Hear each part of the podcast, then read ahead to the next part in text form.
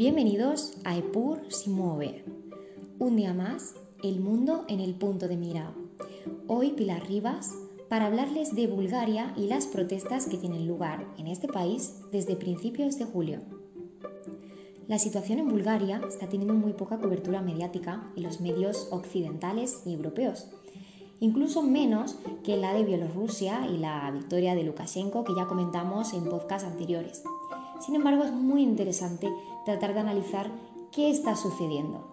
Lo cierto es que desde principios de julio miles de personas han tomado las calles del país. Los compatriotas búlgaros en el extranjero se han organizado frente a las embajadas búlgaras en sus países respectivos.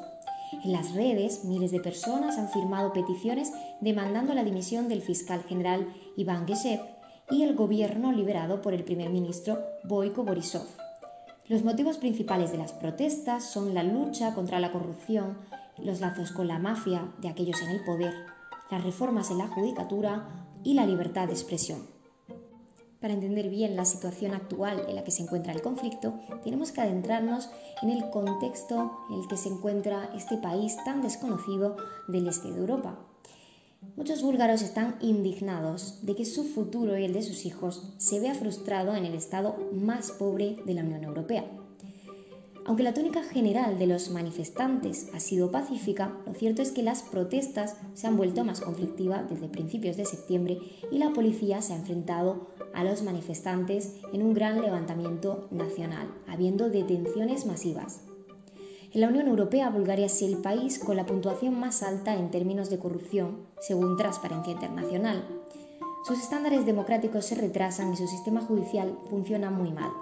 Según datos del Banco Mundial, la inversión extranjera directa en Bulgaria sigue siendo una pequeña fracción del PIB y no se han realizado progresos reales durante los tres gabinetes del primer ministro Borisov desde 2009.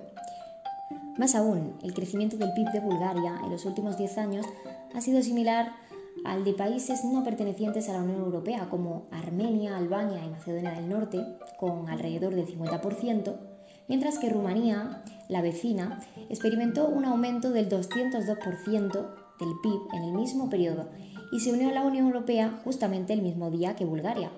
Consecuentemente, Bulgaria tiene también el salario promedio más bajo de la Unión, con poco menos de 690 euros mensuales por detrás de países no miembros de la Unión como Montenegro, que tiene 785 euros. Eso indica que el Gobierno en general ha hecho un mal uso de los fondos de cohesión de la Unión Europea. La calidad democrática en el país está muy en declive, como vemos, y la población sale a la calle a protestar por la corrupción reinante en el panorama político-económico. La gota que ha colmado el vaso en esta ocasión ha sido una historia que os voy a narrar ahora y que eh, tenéis que memorizar varios nombres que iremos distinguiendo.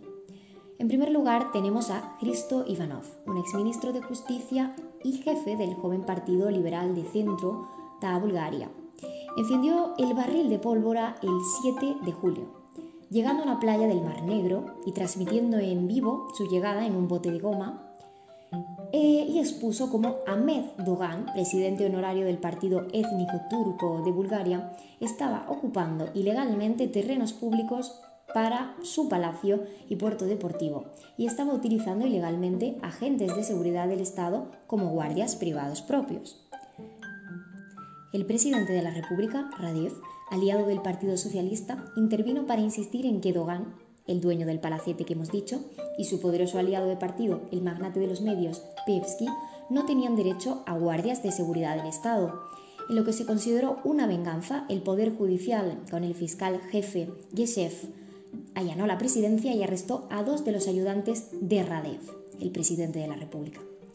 Así, Ivanov, el, el, miembro del joven partido que destapó toda esta trama, acusó a Dogan y a Pevsky de secuestrar el sistema judicial, los manifestantes, viendo que Geshev, el fiscal jefe, había cruzado una línea roja, salieron a las calles a partir del 9 de julio a protestar. La sociedad civil búlgara además se encontraba muy descontenta en general por eh, la pasividad mostrada por parte del primer ministro Borisov eh, a la hora de tratar a los implicados en este caso. Pero este es uno de los múltiples incidentes políticos que podemos contar en la política búlgara, plagada de corruptelas. De hecho, ahora voy a narrarles algunas más sin entrar en mucho detalle. A principios de este año, en enero, el ministro de Medio Ambiente, Nemo Dimov, fue detenido bajo la acusación de haber gestionado deliberadamente mal la grave crisis en el suministro de agua corriente que sufrieron varias ciudades en el país.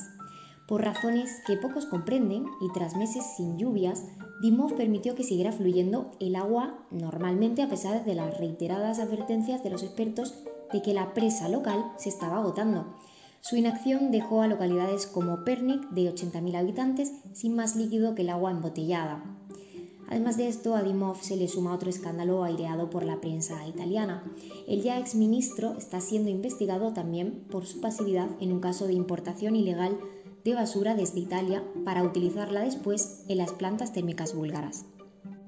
Por otro lado, el propietario de una cadena de tiendas de juguetes llamada Hippoland contó en los medios búlgaros que las autoridades lo allanaron para verificar los impuestos tan pronto como expresó su apoyo a las protestas actuales que nos referimos ahora. El gobierno dijo que el momento de la redada fue accidental, pero algunos manifestantes ahora llevan juguetes a las manifestaciones en solidaridad con este negocio.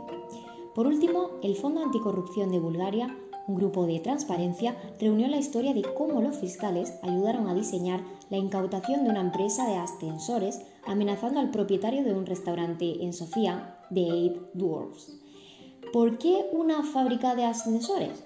Pues nuevamente son los fondos de la Unión Europea. La Unión Europea, con su tendencia ecológica, distribuiría dinero en efectivo para remodelar los viejos bloques de pisos poniéndoles ascensores. Y es por esto que interesaba muchísimo a esta mafia conseguir eh, estos, esta fábrica de ascensores.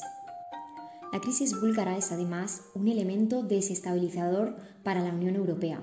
El partido gobernante, el GER, es parte del Partido Popular Europeo en el Parlamento de la Unión y el líder del mismo ha expresado su apoyo al gobierno búlgaro y su confianza en Borisov para la lucha contra la corrupción en respuesta a las manifestaciones actuales. Mientras tanto, Estás ciega, Europa es uno de los eslóganes de los manifestantes.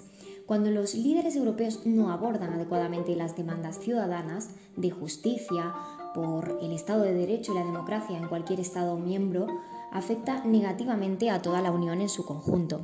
Desde el punto de vista de la política europea, Bulgaria es una frontera exterior de la Unión y por tanto desempeña un papel importante en la migración, la seguridad, las relaciones con Turquía, con Rusia y con la región del Mar Negro.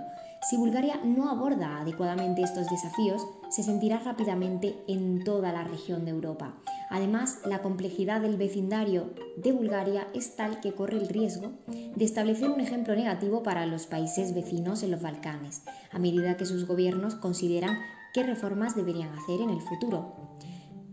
En este sentido, parece claro que la Unión no se puede conformar con apoyar al primer ministro búlgaro Borisov para no echar más leña al fuego, sino que es necesaria una investigación sobre el gasto del gobierno búlgaro de fondos de la Unión Europea por parte del fiscal general europeo sin embargo, si se percibe esa inacción y el silencio deliberado por parte de los líderes europeos sobre la situación búlgara, podría darse en un largo plazo un creciente euroescepticismo entre los ciudadanos búlgaros, donde la confianza en las instituciones de Bruselas es por ahora generalmente mayor que en el gobierno nacional y además es una de las más altas de la Unión.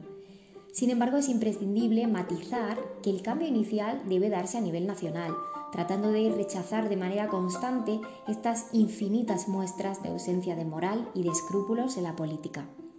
Mientras tanto, esperemos que por el bien de todos, el 100% del sistema político búlgaro no esté corrompido, puesto que el gobierno actual, que entró con ansias de renovación, no parece haber convencido a sus ciudadanos en el cumplimiento de esta tarea. Al contrario, se le achaca querer aferrarse cada vez más al poder. Y así nos despedimos hoy en Epur mueve con las esperanzas de que esta problemática que hemos comentado mejore en un futuro no muy lejano. Muchas gracias por habernos escuchado una vez más. Nos vemos la semana que viene aquí en Epur mueve.